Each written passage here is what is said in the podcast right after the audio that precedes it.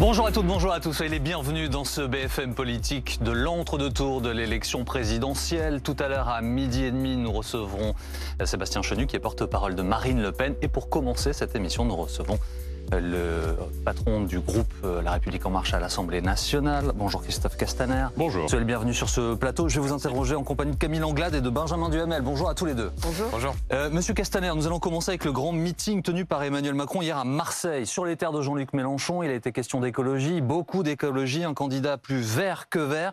Est-ce que l'électorat de Jean-Luc Mélenchon, c'est la priorité absolue de votre candidat pour cet entre-deux tours L'écologie, le combat contre le réchauffement climatique, c'est ça le combat absolu. Et c'est de cela dont a parlé hier Emmanuel Macron.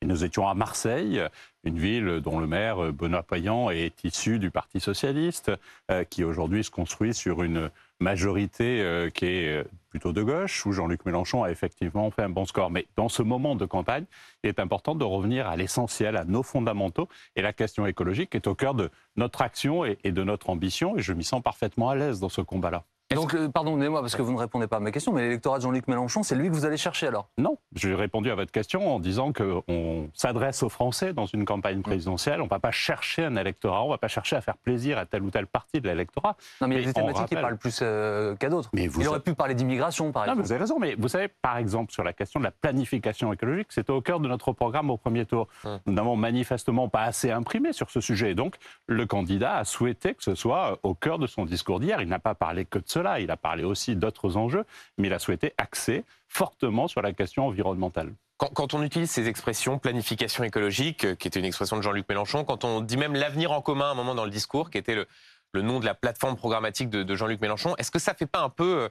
euh, gros vert qui tâche pour parler absolument aux mélenchonistes? Je crois que c'est Valérie Pécresse qui avait dit en son temps le, le candidat photocopieur. Est-ce que là, d'aller prendre comme ça des expressions, c'est pas un peu gros sabot quand même? Je vous ai suffisamment expert de, de l'analyse politique et du programme d'Emmanuel Macron pour l'avoir lu en, en détail. Et par exemple, ce document de programme de- de- d'Emmanuel Macron qui avait été fait avant le premier tour de la présidentielle, titre sur la planification de la transition Vous n'aviez pas choisi de le mettre particulièrement en avant, si je peux Ah, me mais, permettre. mais si, parce que vous voyez, même dans la synthèse de huit pages, il y est. Euh, mais nous n'avons peut-être pas été assez attendus. Alors je ne crois pas que la thématique de la planification appartienne, je reprends vos mots à Jean-Luc Mélenchon, Et l'avenir en commun le, gouvernement actuel et le président de la République ont fait le choix de réhabiliter l'enjeu de la planification, de nommer un haut commissaire à la planification, vous le connaissez, c'est François Bayrou, et évidemment d'aller sur ces sujets-là d'anticipation de l'avenir, parce qu'on sait que sur la question du combat contre le réchauffement de la cli- climatique, il faut une méthode. Et c'est la méthode qu'il a présentée, sur laquelle il a insisté hier. Et plus concrètement, justement, un Premier ministre de la planification écologique, ça peut sembler gadget ou ça a de réelles implications concrètes Ça marcherait comment? Vous savez, euh, on a trop souvent vécu euh, l'écologie comme un sujet d'incantation, de constat, et puis ensuite, il faut, il faut, il faut, il faut. La réalité, c'est qu'il il faut agir pour l'écologie, mais à chaque niveau. J'étais maire d'une petite commune où, euh, depuis dix ans, euh, on déjeune de la crèche au collège euh, bio tous les jours, euh, où on a éteint l'électricité la nuit, où on a interdit les phytosanitaires. Ça fait 20 ans que chez moi, par exemple, à Fort-Calquier, on avait interdit le gaucho et le régent des insecticides tueurs d'abeilles. C'est ça l'écologie du concret. À l'échelle donc, nationale? il faut une méthode. Et la méthode, c'est celle qu'a présentée hier le candidat Emmanuel Macron, en disant qu'il fallait effectivement travailler sur une planification, planification par filière, par secteur, l'automobile par exemple, l'aéronautique, mais aussi une planification par territoire. Et donc de construire aussi des réponses avec les élus locaux qui sont les premiers acteurs de cela au plus près du territoire. Mais qu'est-ce qui va aller plus loin, Monsieur Castaner? Nicolas Hulot a enfin accepté d'être ministre avec Emmanuel Macron. Il est parti, perte et fracas. Il y a une convention citoyenne sur le, sur le climat. Euh, le, le réalisateur qui était chargé de l'encadrer euh, est parti aussi disant que euh, la parole n'avait pas été entendue, que les engagements n'étaient pas respectés. Au-delà de être- l'affichage, au-delà des annonces, au-delà de ce qui fait Ah non, beau. mais attendez, au-delà de l'affichage, il y a une loi sur la convention citoyenne qui a été mise en œuvre qui, par exemple, fait en sorte que aujourd'hui, il n'y aura plus de lignes d'avion dans notre pays si euh, vous avez euh, des distances raisonnables en matière Oui, de mais TGV. eux jugent qu'il y a eu beaucoup de a- recul aussi, euh, sur le glyphosate par exemple. Mais il n'y a pas eu de recul sur le glyphosate. Il y a 50% des usages du glyphosate qui ont été annulées dans notre pays par le monde agricole. Il y a 93% des substances les plus dangereuses en matière agricole qui ne sont plus utilisées aujourd'hui. Alors vous allez me dire, il en reste 7%. Et oui, dans certains cas, euh, sinon vous dites aux agriculteurs qu'ils arrêtent d'exploiter, qu'ils arrêtent de produire, mais il faut, se fixer l'objectif Donc vous irez plus loin. Donc oui, nous souhaitons aller plus loin. Vous savez, c'est pas totalement par hasard si dans ce quinquennat, nous avons baissé en 5 ans de 12% la production de gaz à effet de serre. C'est deux fois plus vite que les mandatures précédentes. Est-ce que ça suffit? La réponse est non. Il faut aller plus loin, même deux fois plus loin. C'est ce que le GIEC, le rapport du GIEC et les, spécialistes du GIEC nous enjoignent de faire. Ben, le président, le candidat a dit chiche, on va le faire. Et on va le faire avec tous les Français à tous les niveaux. Pour aller au bout de votre logique, est-ce que ce Premier ministre chargé de la, planification écologique devrait être issu euh, de la gauche, de la famille euh, écologiste, voilà, pour pousser ce clin d'œil, cet appel du pied à cet électorat jusqu'au bout Mais moi, j'aime même pas l'idée de faire des clins d'œil ou un appel du pied à l'électorat. J'attends d'un candidat qui dise le projet qu'il veut mener pour mais la sur le profil de ce Premier ministre, il appartient. Il faudrait qu'il soit issu de la gauche. Je, ne spéculerai pas sur ce sujet, mais je ne crois pas que l'écologie appartienne à un camp en particulier, surtout que la volonté du candidat Emmanuel Macron et que ce Premier ministre soit en responsabilité. Vous avez raison, c'est extrêmement symbolique pour faire en sorte que chacune de nos actions dans les cinq ans qui viennent soit vue avec le regard de l'exigence environnementale. Mais vous l'excluez, un Premier ministre ah, Je n'exclus rien, mais je ne suis pas candidat à la présidence de la République et donc je ne serai pas ni consulté ni décideur sur le choix du Premier ministre. vous êtes candidat à Matignon légitime. Je ne suis pas candidat non plus à Matignon. Et donc seul le candidat, s'il est réélu la semaine prochaine, euh, décidera. Mais vous savez, je connais assez bien Emmanuel Macron. Emmanuel Macron fait les choses les unes après les autres. Et donc, il y a un second tour. Il est totalement mobilisé vers ce second tour et c'est euh, ce qui l'occupe pleinement aujourd'hui. Parmi les choses qu'il a dit qu'il ferait, il y a des coups de fil aux candidats battus au premier tour. A-t-il appelé Jean-Luc Mélenchon et les autres? Je ne sais pas. Je ne l'ai pas interrogé sur ce sujet. Je crois qu'il y a eu des échanges, euh, mais je ne sais pas et je ne suis pas euh, au quotidien avec lui pour cela. Le résultat de la consultation euh, à l'Union populaire, les soutiens de Jean-Luc Mélenchon est tombé ce matin. Deux tiers d'entre eux ont voté pour le vote blanc ou l'abstention, seulement un tiers pour Emmanuel Macron. Vous êtes déçu je ne suis pas étonné, c'est une petite partie de l'électorat de Jean-Luc Mélenchon. Je crois que la consultation, ça fait l'équivalent de 3% des gens qui ont voté pour lui. Et avec d'ailleurs euh, une consultation sur des choix qui étaient exclus. Vous avez remarqué les études d'opinion montrent qu'une partie de son électorat pourrait voter Marine Le Pen. Là, la solution était exclue. Une chose est sûre. Les études d'opinion, pardon pour préciser, euh, indiquent qu'un tiers également des électeurs de Jean-Luc Mélenchon vont se reporter sur Emmanuel Macron. Ça reste deux tiers qui ne sont pas convaincus et qui ne viendront pas chez vous. Mais vous savez, mon message est simple. Ne pas choisir au moment présent, c'est accepter de jouer à la roulette russe. Et quelquefois, quand on joue euh, à la roulette russe, on peut avoir le pire. Et c'est ça que j'ai envie de dire euh, aux électeurs de Jean-Luc Mélenchon à ceux que je connais, que je fréquente. Que Vous considérez que les leaders de la France insoumise ont tenu un discours ambigu en disant pour certains, certes, il ne faut pas voter pour Mme Le Pen, mais pour autant, on n'appellera pas à voter Emmanuel Macron Écoutez, je n'ai pas envie de juger, moi, euh, les propos des leaders de la France insoumise. Ce que je vois, c'est, y compris dans la société civile, par exemple, l'appel de Laurent Berger euh, et de M. Martinez de la CGT. Oui, mais Mathilde Panot, dans le JDD, ce matin, dit encore nous n'appellerons pas à voter Emmanuel Macron. Mais, mais, je l'ai bien lu, mais je préfère lire aussi le leader de la CGT et le leader de la CFDT qui disent il faut voter Emmanuel Macron parce que Marine Le Pen est dangereuse pour les travailleurs, dangereuse pour les acquis mmh. sociaux, dangereuse pour le droit social dans notre pays. Et donc, si la France insoumise fait un autre choix. Peut-être qu'ils sont déjà dans le coup d'après, celui de la préparation des élections législatives. Moi, pour ce qui me concerne, je suis totalement mobilisé pour la réélection d'Emmanuel Macron. Et le combat qui est fondateur chez moi de ce que je suis depuis que j'ai 16-17 ans, euh, qui est celui du risque de l'extrême droite dans ce pays. et, et ne négligeons pas le fait que Marine Le Pen, avec Éric Zemmour qui la soutient aujourd'hui, ne sont que les deux faces d'une même pièce, celle de l'extrême droite. Monsieur Castaner, vous venez de la gauche. On sait que beaucoup d'électeurs de gauche sont euh, pas du tout tentés par le vote euh, d'Emmanuel Macron. Il y a des sujets totems compliqués pour eux. La retraite en est un. Et alors, cet euh, âge de départ à la retraite, annoncé initialement à 65 ans par votre candidat, il y a eu une inflexion sur BFM TV. Dit, oh, attention, moi je suis prêt à réfléchir, pourquoi pas un référendum, pourquoi pas 64 ans? Bon, on n'a pas bien compris. Vous avez compris quoi, vous? C'est quoi désormais l'âge de départ à la retraite dans le programme de votre candidat? L'âge de départ à la retraite reste à 65 ans. Mais il a rappelé qu'il avait souhaité qu'il y ait une discussion entre les partenaires sociaux et qu'on puisse prévoir une clause de revoyure. L'objectif, c'est quoi? C'est d'abord l'équilibre de l'ensemble de nos comptes sociaux. Le fait de maintenir aujourd'hui euh, et d'être plus offensif encore sur ce qui fait la réalité de notre quotidien en matière d'aide des Français, euh, il faut pour cela travailler plus. C'est aussi de garantir le régime par répartition. Donc il n'y aura, pas de départ à 64 ans Le candidat a été très clair. Il a dit que l'objectif, c'était 65 ans, qu'on pouvait prévoir une clause de revoyure. Et si en 2028, en 2029, et ce sera discuté avec les partenaires sociaux, on s'apercevait qu'on pouvait maintenir notre système de protection sociale dans notre pays, préserver le système de retraite par répartition à 64 ans, alors à ce moment-là, on décidera que ce soit 64 ans avec les partenaires sociaux. Mais ce que nous voulons, c'est trois choses. Rehausser les minima sociaux à 1100 euros, mmh. supprimer les régimes spéciaux et pour cela, il faut le financer. Pour le financer, il faut travailler plus dans notre pays. Marine Le Pen est donnée à 47% dans l'Élysée maître que euh, calcule BFM TV notamment pour des intentions de vote dimanche prochain. C'est la marge d'erreur, toujours.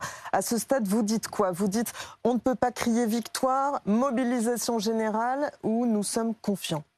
Moi, je préfère la mobilisation générale et vous savez très bien que répondre à cette question, il y a toujours deux écueils. Si je vous dis nous sommes confiants, je parais arrogant et si je vous dis l'élection n'est pas faite, je parais fébrile.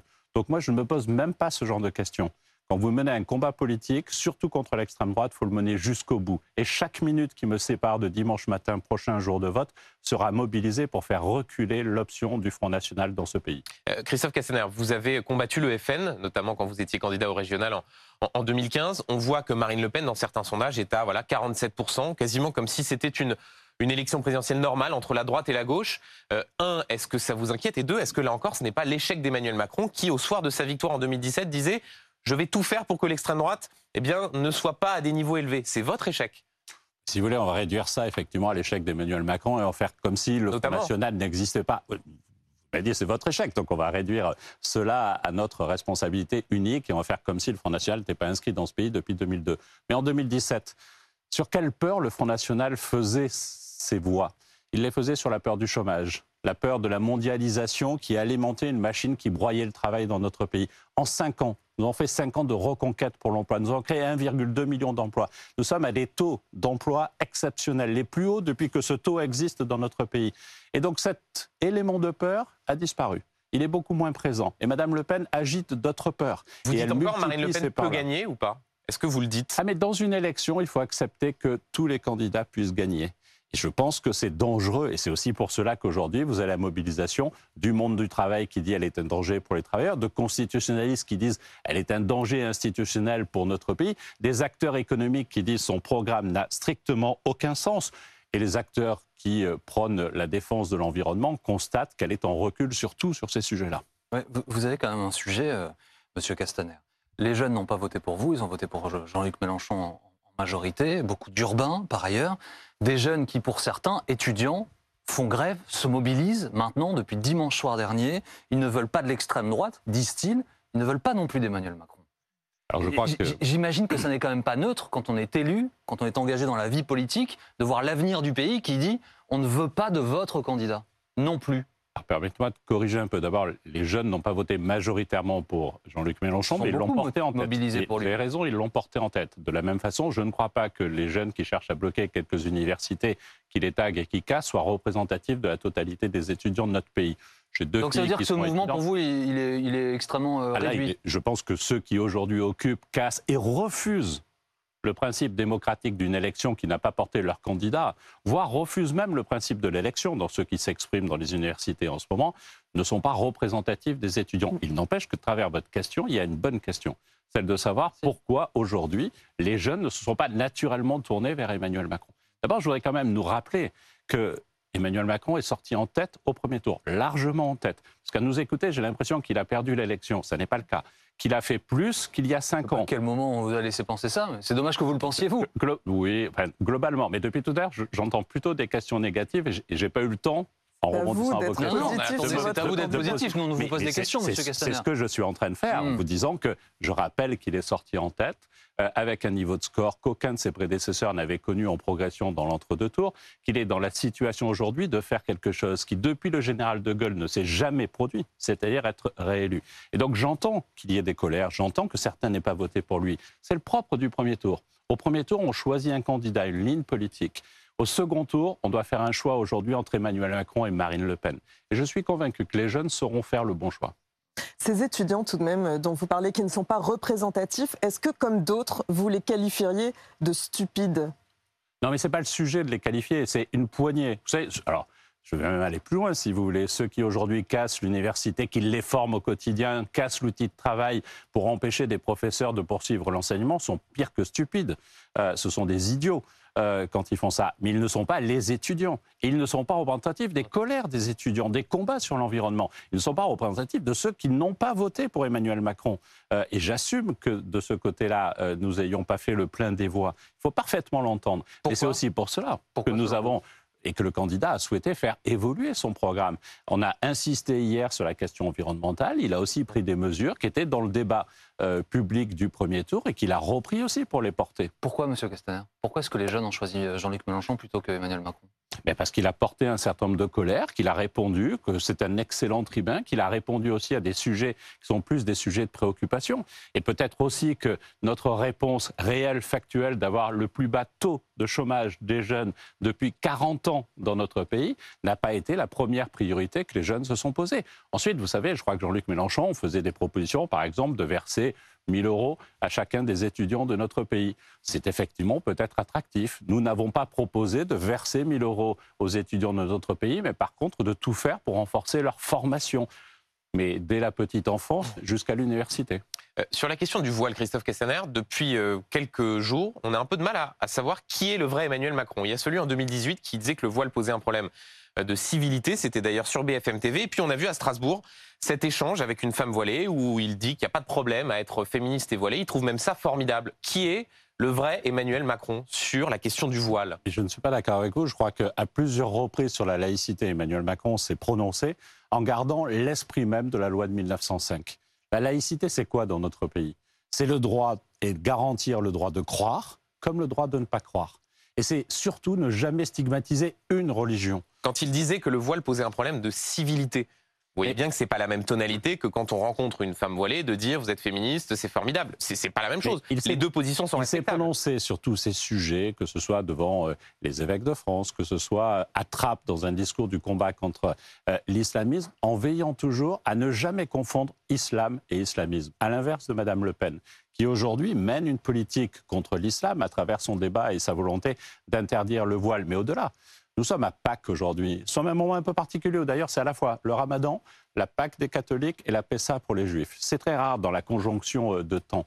Mais par exemple, sur les signes, que veut-elle faire? Sur l'alimentation, sur le respect des traditions, que veut-elle faire? Je vais vous le dire, y compris euh, pour les juifs de France. Elle propose la fin de l'abattage rituel, qui est une façon d'interdire aussi la pratique de sa religion. La laïcité, c'est garantir à chacun le droit de croire ou de ne pas croire. Et la laïcité, c'est ne jamais faire d'amalgame odieux, comme le fait Madame Le Pen, entre l'islam et l'islamisme. Je fais partie de ceux qui ont mis en place des dispositifs de lutte dans chaque département de notre pays, des quartiers de reconquête républicaine contre l'islamisme. Et je sais que nous devons mener ce combat avec ceux qui pratiquent l'islam. On doit le faire avec eux et pour eux aussi. Monsieur Castaner, euh, il y a un débat qui arrive la semaine prochaine, mercredi, c'est le débat d'entre-deux tours. C'est un moment important euh, dans nos institutions, dans notre République. Il y a cinq ans, de la vie générale, et d'ailleurs Marine Le Pen l'avait reconnu elle-même, euh, elle n'avait pas été performante dans cet exercice. Quel est l'état d'esprit du président candidat? Convaincre, convaincre, convaincre. Il n'y va pas pour battre Marine Le Pen, il y va pour parler aux Français. Et dans cet esprit-là, il fera tout pour convaincre et revenir sur des sujets qui sont des sujets où on voit qu'il y a de vraies différences avec Madame Le Pen. Le respect de la Constitution, l'enjeu européen. Pas de risque d'excès de confiance? Il y a toujours un risque dans l'excès de confiance. Moi, j'ai toujours euh, indiqué euh, aux députés avec lesquels je travaille que l'humilité ne tuait jamais, l'arrogance, oui. Et donc, je sais qu'Emmanuel Macron a bien ça. Et c'est un risque qui, comment dire, a tendance à qu'Emmanuel Macron a connu pendant ce quinquennat, celui de l'arrogance? Non, parce que je le connais bien et je sais qu'il n'est pas un homme arrogant. Je sais qu'il est dans l'empathie. parfois perçu. Oui, c'est vrai. C'est quelque chose qui a été marqué aussi euh, sur des petites phrases qui ont été mal comprises. C'est ainsi, c'est les emballements médiatiques. Je sais qui il est réellement. Je sais que c'est quelqu'un qui aime les gens, qui a besoin des gens, qui est dans l'empathie en permanence. C'est aussi ça la réalité, et c'est celle que je connais depuis plusieurs années en, en échangeant avec lui presque quotidiennement. Quelle va être sa stratégie pour euh, ce débat d'entre-deux tours? Il y a cinq ans, il avait fait croire, euh, euh, via des indiscrétions à Marine Le Pen, qu'il serait capable de quitter le plateau si elle était trop agressive. Et d'ailleurs, Marine Le Pen, d'une certaine manière, était tombée dans ce piège. Cette fois-ci, c'est à front renversé. Le RN accuse votre candidat d'être trop agressif. Je ne crois pas qu'Emmanuel Macron soit trop agressif, mais il est temps de dire la vérité sur ce qu'est Marine Le Pen. Elle a réussi à faire toute une campagne jusqu'au premier tour en se drapant d'une cape de banalité derrière laquelle elle s'est protégée. Depuis le premier tour, l'ensemble des observateurs commencent à regarder ce qu'il y a dans son programme, les réalités de son programme, les incohérences de son programme, les mensonges de son programme. Et donc nous devrons aussi, dans la semaine qui vient, et peut-être que le débat le permettra, dévoiler cela. Marine Le Pen nous dit par exemple que non, elle n'est pas favorable à une sortie de l'Europe, mais tout son programme n'écrit que cela. Et donc, de fait, elle organise un Frexit. Mais il faudra qu'elle l'assume et qu'Emmanuel Macron, dans ce débat, montre pourquoi nous avons besoin d'une Europe puissante pour euh, rassurer aussi et sécuriser dans notre pays. Euh, on a appris que ça peut paraître anecdotique, mais malgré tout, ça dit quelque chose de l'importance de ce débat d'entre-deux tours, que Marine Le Pen allait se mettre au vert quelques jours pour préparer ce débat, avec d'ailleurs un, sparring partner. Euh, un, qu'est-ce que ça vous inspire? Et deux, est-ce que Emmanuel Macron pourrait faire la même chose, c'est-à-dire consacrer là, les jours qui, suivent pour préparer ce, débat, se mettre au vert lui aussi? Un, ça ne m'inspire rien, c'est son choix et je le respecte parfaitement. Et deux, euh, Emmanuel Macron commence déjà à commencer à préparer euh, le débat. Il continuera à le préparer. Ça ne l'empêchera pas d'avoir des activités. Est-ce qu'il le prépare avec euh, vous? Est-ce que, par exemple, quelqu'un dans son entourage ou au gouvernement va jouer le rôle de, Marine Le Pen? Il n'a jamais pratiqué ainsi ni euh, petite phrase apprise par cœur, ni formule toute faite, ni sparring partner. Et donc, je ne crois pas qu'il change. dans la préparation de ce débat, l'incarnation de ceux qui le présentent est un élément très important. notre consoeur Léa Salamé, notre confrère Gilles Boulot, Anne-Sophie Lapix a été repoussée. Euh, par les deux camps, d'ailleurs. Quel est le problème de la République en marche et de la majorité présidentielle avec Anne-Sophie Lapix? Nous n'avons aucun problème avec Anne-Sophie Lapix. Il y a toujours des discussions depuis plusieurs dizaines d'années que cela a lieu pour euh, qu'il y ait un des deux, un journaliste pour chacune des chaînes qui soit choisi. Je suis un peu surpris de votre question quand j'ai vu une candidate cette semaine encore indiquer qui elle acceptait dans ses conférences de presse comme journaliste ou pas. Jamais, jamais Emmanuel Macron n'a fait et jamais la République en marche n'a fait cela. C'est toute la différence entre Marine Le Pen et nous. Euh, vous, vous, l'apercevez peut-être à l'antenne, il y a Sébastien Chenu qui sera à votre place dans, dans quelques instants, porte-parole du Rassemblement national. Vous avez quelque chose à lui dire, une question à lui poser? Non, mais peut-être qu'il soit clair sur l'Europe. Comment peut-on prétendre rester dans l'Europe quand, au même moment, on s'aligne sur Moscou quasiment euh, depuis longtemps et constamment, comme au même moment on annonce qu'on veut retirer 5 milliards de la dotation euh, euh, nationale à l'Europe, alors que vous savez, c'est comme quand vous êtes colocataire. Hein. S'il y en a un des deux qui décide de plus payer le loyer, vous ne le gardez pas forcément comme colocataire. Ou comment, dans son programme, page 13 de son programme, elle annonce par exemple qu'elle veut faire une coalition des nations, ce qui est tout l'inverse de l'Europe. Donc qu'il soit transparent, cohérent et qu'il ne monte pas aux Français.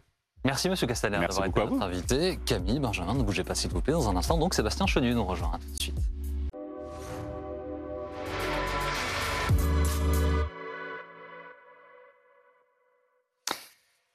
Suite de notre BFM politique de l'entre-deux tours de l'élection présidentielle, après Christophe Castaner pour La République En Marche, nous accueillons Sébastien Chenu pour le Rassemblement National. Bonjour Monsieur Chenu. Bonjour. Soyez le bienvenu dans cette émission. Je vous interroge avec euh, Camille Langlade et Benjamin Duhamel. Monsieur Chenu, Mediapart affirme qu'un rapport a été remis à la justice française qui accuse Marine Le Pen, certains de ses proches, d'avoir détourné près de 600 000 euros d'argent public européen. Selon ce rapport, elle personnellement aurait détourné 137 000 euros alors qu'elle était députée euh, entre eurodéputée entre 2004 et et 2017.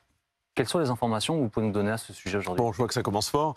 Euh, bah, ce sont les boules puantes, évidemment, d'une élection euh, présidentielle. Et surtout, c'est une espèce d'ingérence de, l'OLAF. L'OLAF est le bras armé euh, de la Commission européenne. une espèce d'ingérence permanente de l'OLAF dans les affaires françaises. Nous, nous contestons tout ça. Marine Le Pen les a déjà, a déjà porté plainte plusieurs fois contre l'OLAF. Nous n'avons jamais eu accès à ce dossier pour des affaires vieilles jusqu'à 10 ans. mais ce dont je m'étonne, c'est que l'OLAF euh, va beaucoup plus vite pour nous sortir un dossier que personne ne connaît, que euh, la France ne va, euh, que le parquet financier ne s'occupe de l'affaire McKinsey, de l'argent magique d'Emmanuel Macron placé chez Rothschild. Pour ça, là, on va attendre probablement la fin des élections. Monsieur Chenu, mais, parce que là, Pardon, non, non, mais mais- sur McKinsey, une enquête a été ouverte Ouais, ouais. pour fraude fiscale. Et de quoi vous voulez parler Bah, sur la question les de l'argent affaires, caché vous savez, de les- bah, Rothschild justement, de quoi on parle? On aimerait savoir de quoi on parle. Vous savez, c'est les rémunérations de euh, Monsieur Macron chez Rothschild qui ont été placées euh, sur des comptes bancaires euh, offshore, euh, peut-être très légalement. Attendez, qu'est-ce que vous- c'était- non, vous non. avez- quelles informations vous c'était- avez c'est sur ce sujet? C'est la presse qui a sorti ça en disant que la banque Rothschild avait pour habitude de placer un certain nombre de rémunérations Sans de ses aucune dirigeants preuve, je sur des comptes qui, bah, justement, faisons la lumière, faisons la lumière, allons-y. Et puis autre chose. Il n'y a pas d'enquête faire justement, il n'y a pas d'enquête. C'est bien le demandez problème. une enquête sur C'est bien le problème. Moi, je pense qu'il faut faire la lumière sur tout ça, sur McKinsey, sur les, les- effectivement ce que la presse a sorti concernant cet argent magique. Il faut, et il faut aller aussi vite, peut-être que pour d'autres. Et puis autre chose.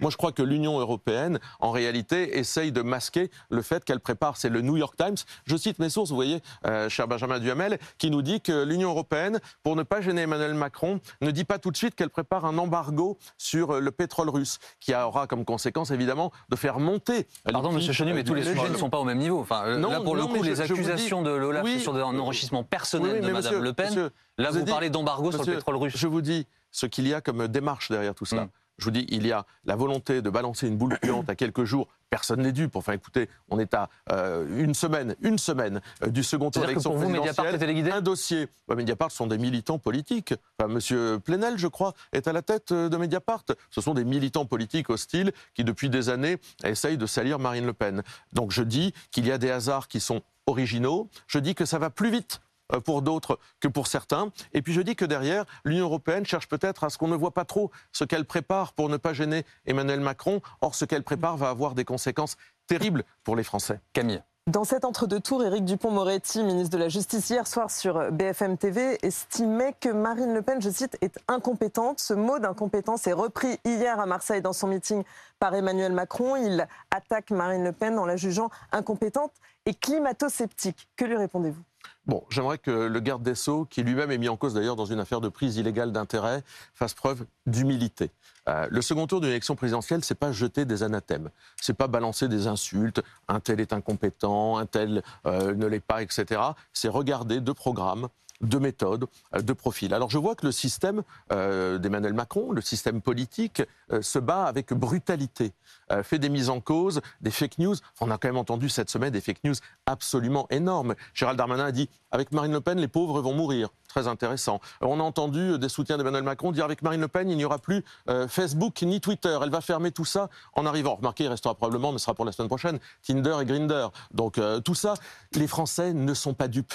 Les Français ne sont pas dupes de cette brutalité, de ces fake news permanentes. Et si on faisait confiance aux Français, si on pensait que les Français étaient capables de se déterminer Bah, du coup, si sur vous- des projets politiques, Monsieur Chenu, si on fait et pas confiance sur aux des Français, monsieur- pressions politiques Monsieur Chenu, des Monsieur Bardella, du coup, n'a pas besoin de dire ce matin que Emmanuel Macron est un candidat autoritaire et extrémiste. Mais parce que nous avons vu Emmanuel Macron à l'œuvre. C'est peut-être probablement la différence. Je crois que personne n'a vu Marine Le Pen gouverner le pays et qu'on a vu des maires gouverner en réalité euh, des communes, à Hénin-Beaumont, à Fréjus, des maires Rassemblement National. Ça a été plutôt satisfaisant. Mais Emmanuel Macron, oui, on l'a vu gouverner le pays. On a vu cette brutalité. On a vu euh, ce manque de bienveillance vis-à-vis des Français. On a vu ces mesures qui ont appauvri les Français. Vous savez qu'il y a eu 400 000 pauvres de plus dans notre pays en 5 ans. Donc Emmanuel Macron, aujourd'hui, il a un bilan qui devient un boulet. Et je n'aimerais pas que ces équipes, dont M. Dupont-Moretti euh, l'a encore mis dans cette, euh, qui, qui est dans une affaire de prise égale d'intérêt, viennent donner des leçons à tout le monde. Ces gens devraient balayer devant leur porte. Ils ont un bilan qui est un boulet. Ils sont perclus d'affaires. Monsieur Chenu, faire la liste. Vous répondez sur le, vous répondez sur la partie du incompétence, mais pas sur le deuxième mot. hein. Mais- Climato-sceptique. Ah, Est-ce que la- Marine alors, Le la- Pen est climato-sceptique Non, mais Marine Le Pen n'est pas climato-sceptique. Mais Marine Le Pen, en réalité, pense que l'idéologie mon- mondialiste, celle que défend Emmanuel Macron, eh bien, ça provoque du réchauffement climatique. En réalité, euh, oui, faire fabriquer au bout du monde euh, des objets, euh, des biens de consommation et les faire euh, importer ici, ça crée effectivement du réchauffement climatique. Et ça, c'est la logique libérale d'Emmanuel Macron. C'est une logique libérale qu'on a vue d'ailleurs quand ils ont fait euh, faire des masques euh, ou du gel hydroalcoolique euh, très loin qu'il fallait les amener. Euh, quel est le taux de l'empreinte carbone, par exemple, de tout ça? Tout ça n'avait pas été évidemment euh, mis en œuvre. Le patriotisme économique que nous proposons, le on ne localisme, pouvait pas les fabriquer en c'est-à-dire- on pouvait époque-là. pas, on pouvait pas. bah, ça a été bien Oui. le problème. Non, mais il fallait bien réagir. plus. Ce que je veux dire, c'est que si vous, aviez été, si vous aviez été aux affaires, vous auriez Dès sans doute janvier, acheté monsieur. des masques. Monsieur, dès janvier, on avait demandé qu'on fabrique en France des masques. Euh, le localisme, les circuits courts, l'économie circulaire, c'est ce que nous proposons. Ça, c'est notre programme. Notre programme, il est écrit. Vous pouvez le consulter sur le site Aime la France. C'est une logique différente. Oui, la logique libérale, elle est propice à créer de le réchauffement climatique. Dans votre programme, il y a aussi le démantèlement du parc éolien terrestre. Est-ce que ça, c'est vraiment euh, euh, écolo? Ça coûte une fortune. Tous les scénarios euh, montrent que si on veut lutter contre le réchauffement climatique, il faut à la fois du nucléaire, que vous soutenez, euh, et de l'éolien. Est-ce que vraiment démanteler les, les- les éoliennes, c'est réaliste? L'éolien, ça coûte très cher. Ce sont des subventions. On arrêtera les subventions. On arrêtera Et vous d'utiliser. démantèlerez Je- je- toutes J'y les viens, éoliennes? j'y viens. J'y viens, n'allons pas trop vite. Euh, on de arrêtera temps immédiatement de subventionner l'éolien, qui est une énergie intermittente. C'est-à-dire que lorsque l'éolien ne fonctionne pas, eh bien, c'est pris en charge par l'énergie que nous connaissons, qui est polluante. Donc l'énergie euh, éolienne est intermittente coûte très cher, fait des dégâts considérables, y compris visuels, ou abîme les paysages, y compris les fonds sous-marins. Nous arrêterons tout ça et nous demanderons aux structures qui ont touché des subventions pendant des années d'entamer la déconstruction des parcs éoliens. Vous savez combien ça coûte de notre une éolienne ou Oui, mais ce sera à leur charge et on arrêtera de les subventionner. Donc vous voyez, ça ne va pas coûter au budget Entre des 30 000 Français. et 120 000 euros Oui, par mais- éolienne. Mais Benjamin Duhamel, nous allons arrêter de subventionner l'éolien. Donc ça veut dire que nous allons faire des économies. C'est de l'argent que nous n'allons pas donner. Et cet argent, nous allons, nous allons demander à ce qu'il contribue à la- au démantèlement des parcs éoliens, car nous considérons, je vous le redis, que cette énergie est inefficace, coûteuse, destructrice. Monsieur Chenu, pourquoi est-ce que vous, pourquoi est-ce que vous comptez euh, du coup pénaliser les entreprises euh, qui ont construit l'éolien alors que pour le coup, bah, elles ont répondu à des, à, à des offres, enfin des appels d'offres, elles ont que- fait leur travail. Et là, Non, vous mais- dites, ça nous coûtera rien, ce seront à elles de payer. Bien sûr, nous faisons un choix politique différent. Nous considérons que je viens de vous en Bien faire sûr. la Non, mais vous dites en gros, c'est à ces entreprises de porter la responsabilité. Oui, parce qu'elles ont touché de l'argent public, donc on leur demandera euh, en échange de démanteler. Vous savez qu'aujourd'hui, euh, les entreprises qui créent les éoliennes laissent en, en réalité ensuite les éoliennes au bout de 10 ans dans des champs, dans des sur des terrains euh, qui appartiennent à des petites, des petites communes, ça fonctionne plus, et on les laisse se débrouiller pour démanteler tout ça. On va changer les règles. Emmanuel Macron, hier, a proposé un Premier ministre chargé de la planification écologique. Est-ce que ça vous inspire? Est-ce que Marine Le Pen, elle aussi, pourrait choisir un ou une euh, Première ministre euh, chargée de la planification écologique? Bon, c'est un peu euh, à Marseille, c'était un peu plus belle l'arnaque, quoi, cette histoire de discours sur l'écologie d'Emmanuel Macron. Enfin, sincèrement. Alors, j'espère que son futur premier ministre, chargé de la planification écologique, n'ira pas voter le dimanche en jet, parce que ça aussi, en termes d'empreinte carbone, euh, on espère simplement que ce premier ministre, il aura une autre logique. Vous voyez, si déjà il pouvait corriger des petites choses du quotidien, Mais ça, nous, rendrait probablement. a besoin de sécurité Oui, oui, oui, et oui, qu'en bien train, ça sûr. coûte beaucoup plus Bien cher sûr, parce il a besoin d'aller voter des en jet. policiers à chaque Oui, bien Ne sûr, il a besoin d'aller voter. Au-delà de ça, démagogique. au-delà de ça, euh, le discours d'Emmanuel Macron, je vous le disais, qui est un Je vous parle de discours- Marine Le Pen, moi. Est-ce qu'un Ah Premier ministre de la planification écologique, ça pourrait figurer euh, parmi ces nouvelles propositions Mais nous, ce sera plutôt un Premier ministre du localisme, parce que tout notre programme est basé sur une logique différente, une philosophie différente, qui est le localisme, le produire au plus près de l'endroit où on consomme, le circuit court, l'économie circulaire. C'est exactement ce qu'on développe dans notre programme. Donc, c'est une autre philosophie. C'est effectivement pas la philosophie ultralibérale, productiviste, ou la philosophie euh, de l'importation de produits sans normes, ou, ou plutôt des normes qui sont euh, demandées euh, aux Français, mais qui ne sont pas demandées aux produits qu'on importe. En tout cas, vous une aussi, autre philosophie. vous incluez pleinement ce programme écologique, donc comme un clin d'œil à la jeunesse qui vous a manqué à vous aussi euh, lors de ce dire, premier tour. Nous, on ne va pas faire des clins d'œil euh, qui, euh, qui arriveraient à ce que des gens euh, qui sont pour l'écologie finissent par voter pour un candidat qui est pour le gaz de schiste. Ça nous semblerait totalement incroyable. C'est ce qu'Emmanuel Macron demande hein, aux gens de la France insoumise. Il dit, moi je suis un libéral, je suis favorable à la dérégulation, votez pour moi alors que vous croyez exactement à l'opposé. Bon, personne n'est dupe de ce... C'est une espèce de drague tellement lourdingue, enfin sincèrement, mais qui est dupe de ça? Nous, on considère qu'on a une autre philosophie. Monsieur on a une autre philosophie, un autre modèle qui prend en compte effectivement le dérèglement climatique, qui prend en compte les difficultés environnementales, la protection animale aussi. J'ai jamais entendu parler de ça d'ailleurs non plus chez Emmanuel Macron. Ce sont nos propositions. Euh, les manifestations étudiantes, j'imagine que vous avez vu, qui euh, appellent à faire barrage à, à l'extrême droite. Il y a également eu, au soir du premier tour, l'appel de la grande majorité des candidats à faire obstacle à, Marine Le Pen. Est-ce que c'est le grand retour du Front républicain? Non mais je vous inviterai à écouter Marcel Gaucher. Euh, qui n'est pas euh, quelqu'un Alors attention, qui parce que si vous sortez une phrase de l'interview, c'est compliqué. Oui, mais Marcel Gaucher interview sur la explique- longueur. hein. explique que Marine Le Pen n'est tout simplement pas une femme d'extrême droite. Et donc je pense qu'il n'y a Il peut-être pas part- du tout à voter pour elle, par ailleurs. pas du hein. tout, mais Ouais. pas du tout. Je, je ne, je n'instrumentalise pas. Je dis simplement que aujourd'hui, il n'y a pas, à part quelques euh, journalistes ou militants politiques, parfois de mauvaise foi, un Français qui pense que Marine Le Pen est d'extrême droite. Mm. Donc euh, qu'il y ait des gens qui aient envie de faire barrage, tout comme il y a des gens qui ont envie de faire barrage à Emmanuel Macron. J'ai cru voir ça d'ailleurs dans le vote euh, des insoumis, en tous les cas de l'électorat euh, de Jean-Luc Mélenchon. Il y a des gens qui ont Il y en a deux tiers, pour ceux qui euh, nous regardent, il y en a deux de tiers barrage Emmanuel Macron. L'abstention ou le vote blanc parmi ceux qui ont été consultés par. Jean-Luc Mélenchon. Ça fait partie du jeu. Mais Vous en félicitez de ce score-là? Vous dites. Attendez, je vais terminer ma phrase, puis après je vais répondre à, votre, c'est- à votre question. Donc je pense que agiter des fantasmes, euh, expliquer que le soleil va arrêter de briller, ce très beau soleil de Pâques aujourd'hui va arrêter de briller si dimanche prochain Marine Le Pen est présidente de la République, ça ne marche plus. Et nous, on dit aux gens, simplement réfléchissez, informez-vous. Ils le font d'ailleurs très bien sur euh, 2000 façons. Il y a 2000 façons de s'informer. Ça ne marche plus. Les anathèmes, oulala, Marine Le Pen est très méchante, Emmanuel Macron est très gentil. Je pense que c'est un peu court. Écoutons plutôt ce qu'on se dit. Et pour répondre euh, à votre question sur la consultation de Jean-Luc Mélenchon, ben, je me souviens qu'il y a 5 ans, il y avait 52% euh, des gens qui avaient répondu pour Jean-Luc Mélenchon qui souhaitaient voter Emmanuel Macron, qui disaient on va voter Emmanuel Macron, et qu'aujourd'hui on est à 30%. Donc je vois qu'aujourd'hui les gens ne se font plus instrumentaliser, les gens ne se font plus embobiner. Sur la question du voile, Sébastien Chenu, on a senti euh, hier une inflexion euh, de la part de Marine Le Pen, donc sur la question de, l'interdiction du port du voile dans l'espace public. Elle dit Je ne suis pas obtuse. Euh, concrètement, est-ce que ça veut dire que vous pourriez renoncer à cette proposition ou qu'il pourrait y avoir euh, des exceptions? On a un peu de mal à comprendre ce que, ce que veut dire ce qu'a dit Marine Le Pen. Alors je vais vous aider à comprendre. Eh bien, formidable, Je allez vais vous aider.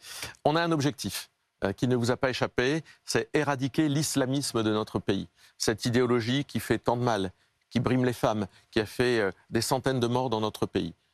Pour éradiquer l'islamisme, nous avons besoin de tout le monde et nous avons besoin en particulier de nos compatriotes de confession musulmane. Nous devons fermer les mosquées radicales. Nous devons arrêter les financements de structures. Et dans le Nord, Dieu sait si nous avons eu, je suis député du Nord, à batailler contre le financement Mais sur la de question structures du liées à l'islamisme. Et puis, interdire le salafisme. Et puis vient le voile.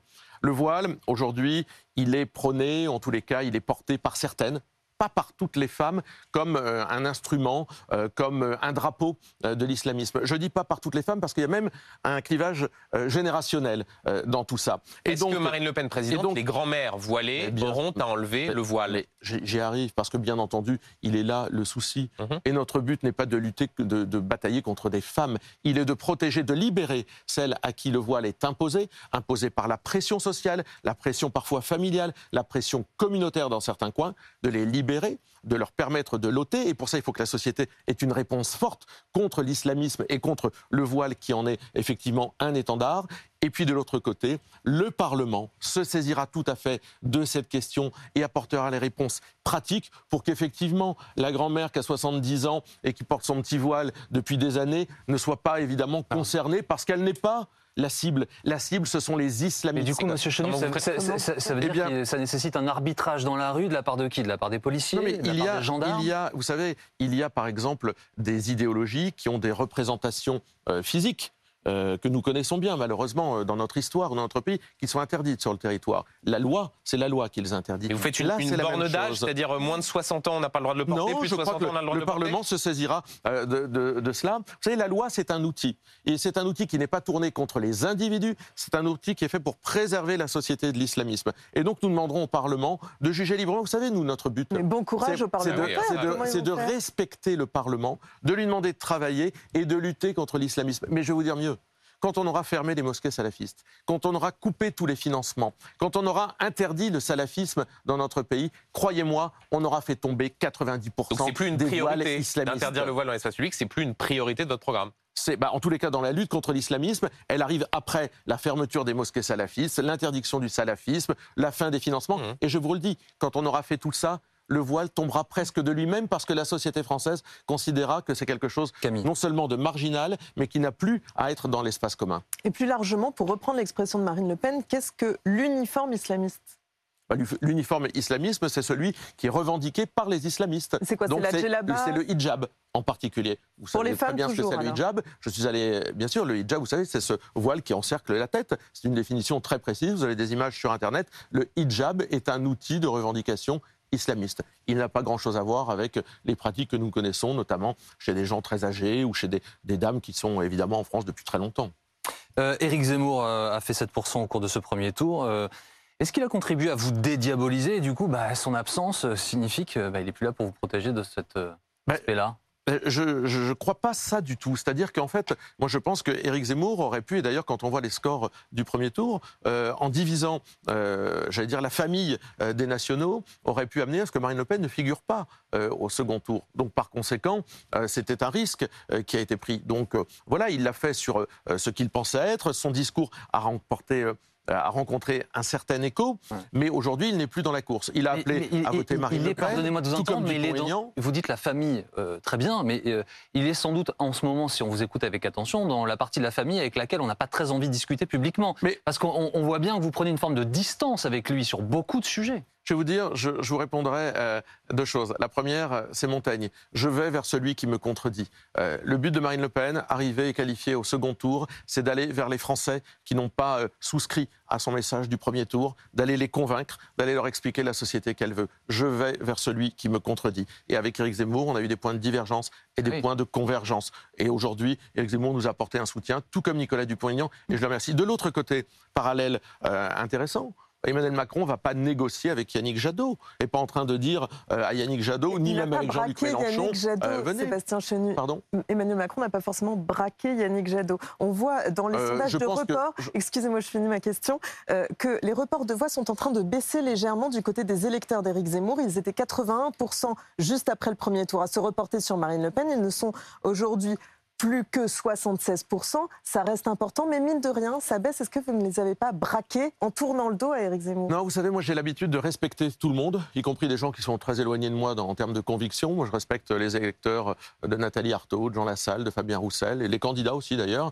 Et je pense que les électeurs d'Éric Zemmour ont vocation euh, évidemment à nous accompagner pour faire en sorte qu'Emmanuel Macron ne puisse pas être réélu pour mettre en place la politique libérale brutale, euh, atrocement euh, euh, antisociale, la retraite à 65 ans. J'ai entendu que M. Castaner réaffirmait la retraite à 65 ans.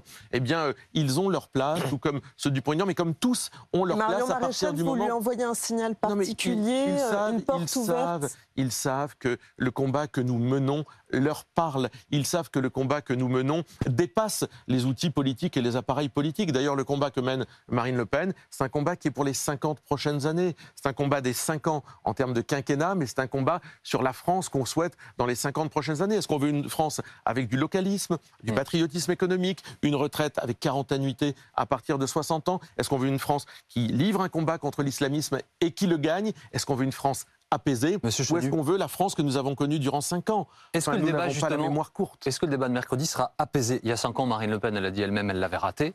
Euh, quelle sera sa stratégie mercredi? Oh, mais je crois que Marine Le Pen est, sereine. Euh, il n'y a pas un Français, je crois, euh, qui peut dire aujourd'hui que Marine Le Pen n'a pas changé. On a entendu ça d'ailleurs sur tous les plateaux et dans toute la campagne. Marine Le Pen a changé.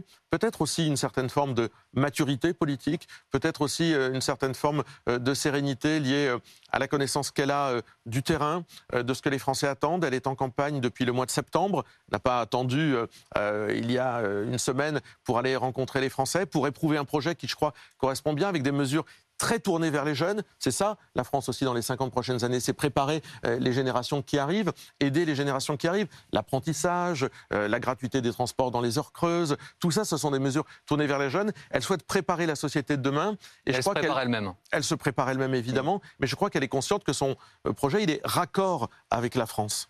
Euh, Sébastien Chenu, on a appris que Marine Le Pen allait euh, se mettre au vert pour préparer ce, ce débat.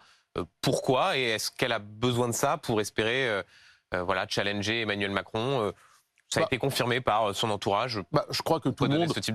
Tout le monde, d'ailleurs c'est le cas d'Emmanuel Macron, j'ai cru comprendre d'après ce que disait euh, euh, votre invité précédent, tout le monde se met un peu en pause pour préparer le débat, parce que ça se prépare, que c'est un grand rendez-vous. Et alors un sparring important. partner, c'est ça pour euh, Mais euh, c'est toujours bizarre ce que vous, vos, questions de vouloir savoir qui sera le type ou en J'ai posé la même question. Oui, j'ai entendu. Hein, Bon, bah non, je crois pas. Euh, en fait, je, moi, je vais la voir tout à l'heure. On va travailler, on va préparer le débat. Je serai pas tout seul. On est plusieurs. Et vous Et n'allez pas jouer Emmanuel Macron. Mais je ne vais pas jouer, je ne vais pas me déguiser en Emmanuel Macron. Je- on ne se ressemble pas beaucoup, ni sur le fond, ni sur la forme, donc ce ne serait pas forcément très crédible. Mais non, je pense que c'est sérieux. C'est un rendez-vous sérieux. Et si ça pouvait être un, un rendez-vous qui confronte vraiment deux sociétés, deux projets de société, deux visions de notre pays, bah, je crois que les Français pourraient se déterminer librement plutôt que de subir Monsieur des anathèmes. Juste pour terminer, je vous pose la même question que j'ai posée à M. Oui. Castaner. Pourquoi est-ce qu'Anne-Sophie Lapix a été repoussée de votre côté? Bah, je crois qu'elle a été repoussée des deux côtés. Oui, oui. C'est euh, pour ça que que- je pose la question aux deux. et que hum, tout le monde n'était pas tout à fait satisfait peut-être de voir euh, Anne-Sophie Lapix grimacer peut-être parfois euh, derrière des présentateurs dans des débats. Euh, je ne sais pas pourquoi Emmanuel Macron euh, l'a repoussée, hein, sincèrement, mais euh, je pense qu'elle ne faisait pas l'unanimité, on va dire. Or, historiquement, les candidats s'entendent sur euh, les journalistes qui arbitrent. Une drôle de Euh, méthode, ça, de récuser des journalistes. Non? Non, ça a toujours été ça. Oui, mais Dans pas tous parce les que ça a débats. toujours été Ah oui, que oui, d'accord. Mais bon, il se trouve que c'est, on nous propose des noms, on nous demande de, euh, de donner notre avis, on les propose à Emmanuel Macron, on lui demande de donner son avis. Ça a toujours été ce qui s'est passé. Les débats euh, Chirac-Mitterrand, les débats euh, euh, que nous avons tous connus, ça a toujours été ça. Peut-être qu'on fera mieux, peut-être la prochaine fois ce sera avec vous d'ailleurs. Voilà, je- Merci beaucoup, Monsieur. Chenu. Merci d'avoir été notre invité Merci. ce midi euh, sur BFM TV. Camille, Benjamin, merci à tous les deux. Je vous donne rendez-vous tout à l'heure à 18h. Bonne soirée.